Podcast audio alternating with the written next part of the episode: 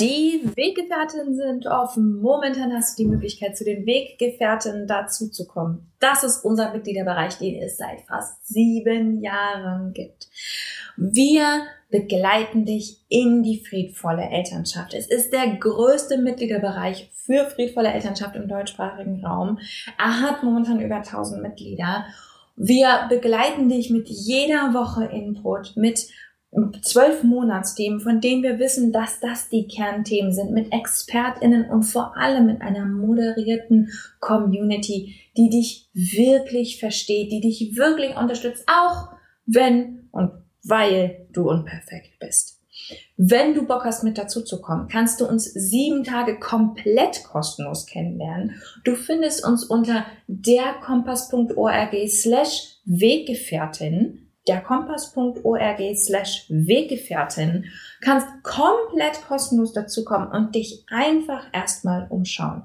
Neben all dem, was ich gerade gesagt habe, der Community, den Monatsthemen, bekommst du auch Zugang zu psychologischer Beratung, zu Kursen, zu Workshops, zu vielem, vielem mehr, was wir für die Community veranstalten. Es lohnt sich absolut. Lern uns sieben Tage kostenlos kennen. Und keine Panik, wir sagen dir vor Ablauf der sieben Tage Bescheid, fragen dich, ob du bei uns bleiben willst. Und wenn du keinen Bock hast, dann gehst du wieder. Schließlich soll es für uns alle passen.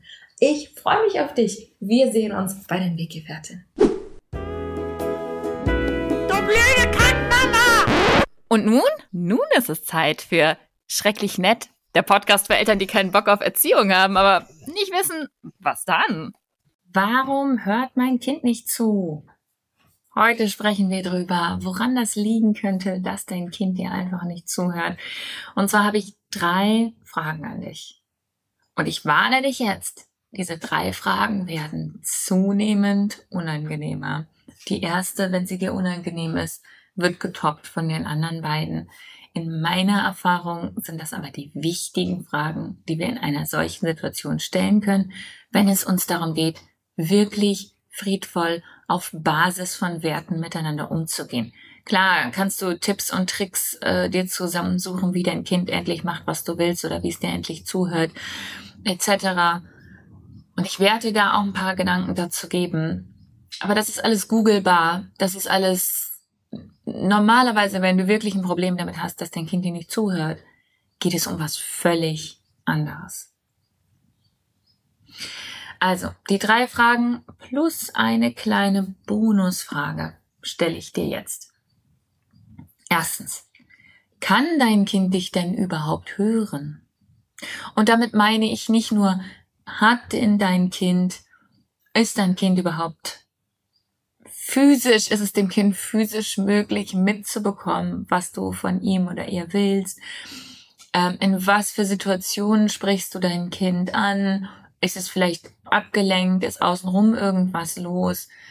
Sondern ich meine auch, hat das Kind überhaupt den Raum, gerade mitzubekommen, was du von deinem Kind möchtest? Gerade junge Gehirne sind geflutet von Informationen und filtern noch relativ wenig, weil das Gehirn noch relativ wenig Erfahrung damit hat, Umgebung rauszufiltern. Junge Gehirne brauchen einige Zeit, um das zu lernen. Und dein Kind ist wahrscheinlich volle Kanne beschäftigt die ganze Zeit. Kinder haben diese tolle Fähigkeit, sich in alle möglichen Dinge hineinzubegeben, sich mit allen möglichen Dingen zu beschäftigen. Und das ist wunder, wunderbar. Aber das führt halt auch dazu, dass wenn du es ansprichst, du es unterbrichst. Und das kindliche Gehirn ist gerade mit etwas beschäftigt. Wir alle kennen das. Wenn wir in eine Sache vertieft sind und uns spricht jemand an, dann braucht das Moment oder wir kriegen es gar nicht mit. Ähm, und das gilt natürlich genauso für Kinder. Also meine Frage ist, was ist das für eine Umgebung, in der du das Kind ansprichst? Ist das Kind gerade beschäftigt? Wird es schlicht gerade unterbrochen? Bist du fair zu den Entwicklungsbedingungen des Kindes? Und dann kommt noch eine andere Ebene hinzu, nämlich ist das Kind emotional momentan in der Lage, irgendwas mitzubekommen. Auch das kennen wir alle. Das ist kein Kinderphänomen. Wir alle kennen das, dass wir irgendwie emotional aufgebracht sind und deswegen nicht gut oder nur auf bestimmte Arten und Weisen aufnehmen können, was andere sagen. Je nachdem, wie es uns gerade geht, so hören wir das dann entsprechend auch ich weiß nicht, warum wir immer diese Überzeugung haben, dass das bei Kindern die Ausnahme sein soll. Natürlich gilt es für Kinder auch. Das sind nämlich auch Leute.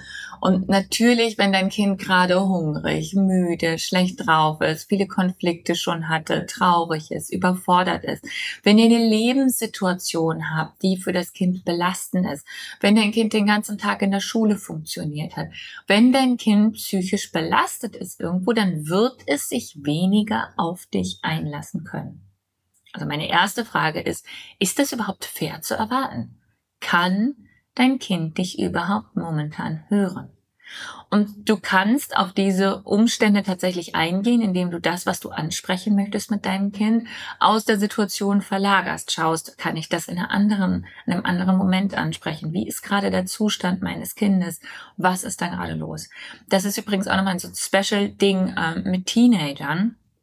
Ähm, wo ja ebenfalls die Gehirnentwicklung einfach sowieso dafür sorgt, dass relativ viel ziemlich durcheinander geht, ähm, wo ich wirklich empfehle, immer wieder zu überlegen, ist das jetzt gerade der richtige Moment oder brauche ich schlicht nochmal einen anderen Moment, wo eine andere Stimmung da ist, eine andere Umgebung ähm, und kann da mit meinem Kind sprechen. Kann es mir momentan überhaupt zuhören? Frage Nummer zwei. Ich habe versprochen, es wird unangenehmer. Willst du, dass es dir zuhört oder willst du, dass es gehorcht? Wenn Eltern sich bei mir beschweren, dass ihre Kinder ihnen nicht zuhören, dann meinen sie in 60 Prozent der Fälle, dass das Kind nicht macht, was sie sagen. Das ist was völlig anderes. Ich kann jemandem aufmerksam zuhören. Ich kann von jemandem Informationen reinbekommen. Und eine Bitte zum Beispiel kann bei mir ankommen. Und ich kann mich dazu entschließen, das nicht zu machen. Das sind zwei völlig unterschiedliche Dinge. Dass ein Kind mir zuhört und dass ein Kind macht, was ich sage, sind zwei separate Dinge. Also wenn ich mich darüber beschwere, dass mein Kind mir nicht richtig zuhört, dann ist es eine Frage wert, nochmal darauf zu schauen, was ich denn damit meine. Was will ich denn da erreichen? Meine ich wirklich, dass mein Kind mir zuhört oder meine ich, dass es aufhört, diese Sache zu sagen? Dass es anfängt, mir beim Tisch abräumen zu helfen? Dass es ähm, endlich die Musik leiser dreht? Dass es, dass es gehorcht? Und da hilft wirklich einfach Ehrlichkeit. Ja, wenn wir da ehrlich sind und sagen, nee, ich will eine Lösung für das Verhalten oder ich will eine Lösung dafür, was das Verhalten bei mir auslöst, dann ist das ein so viel konstruktiverer und hilfreicherer Ansatz, als sich darauf zu verbeißen, dass das Kind nicht zuhört und dass ich will, dass das Kind zuhört. Präzision in den Konflikten mit Kindern hilft so, so sehr. Wenn wir präzise werden darin, was uns da genau stört, dann können wir genau da nämlich auch ansetzen. Also, willst du, dass es zuhört oder willst du, dass es gehorcht? Dritte Frage. Hast du dir dieses Vertrauen verdient? Uff, ich weiß. Als mein Sohn ungefähr drei Jahre alt war und mein, mein zweites Kind gerade so Baby, bin ich auf die ganze Attachment, Parenting, damals unerzogen Bubble gestoßen. Und ich wollte so unbedingt das alles anders machen. Ich wollte das, ich wollte mit meinem Kind Dinge besprechen und ich wollte ganz liebevoll sein und weil ich habe einfach gemerkt, so wie ich mit meinem Kind gerade umgehe. Ich zähle jetzt bis drei und dann, äh, jetzt ist hier aber auch mal Schluss, das muss aber auch mal funktionieren, sonst lernen die das nie. So wie ich mit meinem Kind gerade umgehe, all diese Dinge, das ist nicht okay. Das fühlt sich für mich scheiße an hatte verschiedenste Gründe, wie ich da hingekommen bin, aber auf jeden Fall beschloss ich, von nun an wird alles besser. Und habe angefangen, mit meinem Dreijährigen zu sprechen über die Situationen, die mich gestört haben, anstatt zu sagen, wenn du nicht sofort, dann fing ich an zu sagen, mein Lieber, das stört mich total. Kannst du bitte damit aufhören? Können wir das irgendwie anders lösen? Und das Problem war, mein Dreijähriger hat nicht kooperiert. Wann immer ich ihn was gefragt habe, hat er Nein gesagt. Wann immer ich versucht habe, mit ihm auf irgendwas einen Kompromiss zu finden oder ihm das Problem zu schildern oder äh, Vorschläge gemacht habe oder Ideen angefragt habe, mein Sohn hat alles verweigert. Er schien mir nicht zuzuhören. Er schien nicht zu verstehen, dass ich ja jetzt versuche, gerade eine gute Lösung zu finden und eben nicht mehr all die Sachen zu machen, die ich vorgemacht habe. Ich will ihn eben nicht mehr zwingen. Ich will ihn eben nicht mehr anschreien. Was für ein undankbares Kind, oder? Bis mir klar wurde, dass er schlicht keinen Grund hatte, mir zu vertrauen. Mein Sohn hatte die Erfahrung gemacht, dass seine Stimme nicht zählt. Mein Sohn hatte die Erfahrung gemacht, dass es keine Kompromisse mit mir gibt. Mein Sohn hat die Erfahrung gemacht, dass ich nicht sicher bin. Ist das schön als Erkenntnis? Nein. Tat mir das weh, aber holla die Waldfee. Wenn unsere Kinder uns nicht, scheinbar nicht zuhören, nicht bereit sind, mit uns zu kooperieren, dann kann eine hilfreiche Frage sein. Habe ich mir dieses Vertrauen verdient? Hat mein Kind Anlass zu glauben, dass seine oder ihre Stimme zählt. Wie ist unsere Beziehung gerade zueinander? Wenn ich mein Kind abwerte, wenn ich die Augen rolle, wenn es irgendwas sagt, wenn ich finde, dass es nervig ist mit seinen Teenager-Hormonen oder mit seinen zweijährigen Hormonen, wenn ich meinem Kind vielleicht in der Vergangenheit Sachen weggenommen und verboten habe, wenn ich erpresst und manipuliert habe, warum sollte mein Kind mir jetzt zuhören? Seien wir doch mal ehrlich. Es hat doch überhaupt gar keine Grundlage für ein respektvolles Miteinander erlebt. Hat mein Kind von mir modelliert bekommen, dass man einander zuhört, dass man offen füreinander ist?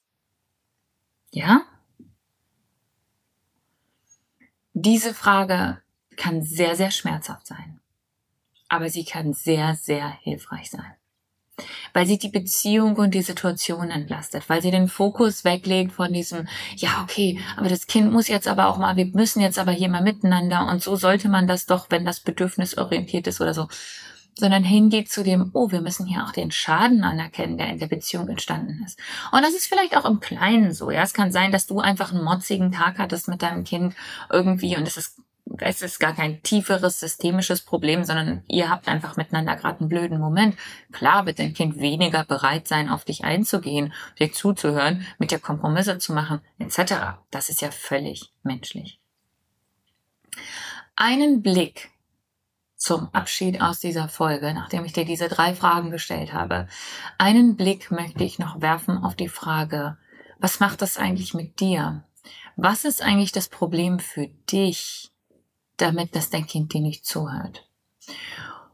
Häufig ist es gar nicht so sehr ein Sachproblem, also wir können das Problem miteinander nicht lösen oder ich kann den Konflikt nicht führen mit meinem Kind, weil es sich einfach weigert, mir zuzuhören, sondern es gibt auch, ja, das kommt meines Erachtens tatsächlich relativ häufig vor in meiner Erfahrung, ähm, dass schlicht das Kind, wie ich es mit der ersten Frage abgefragt habe, das Kind ist einfach gerade beschäftigt, das macht gerade irgendwas, das ist irgendwo vertieft und es löst einen alten Schmerz aus.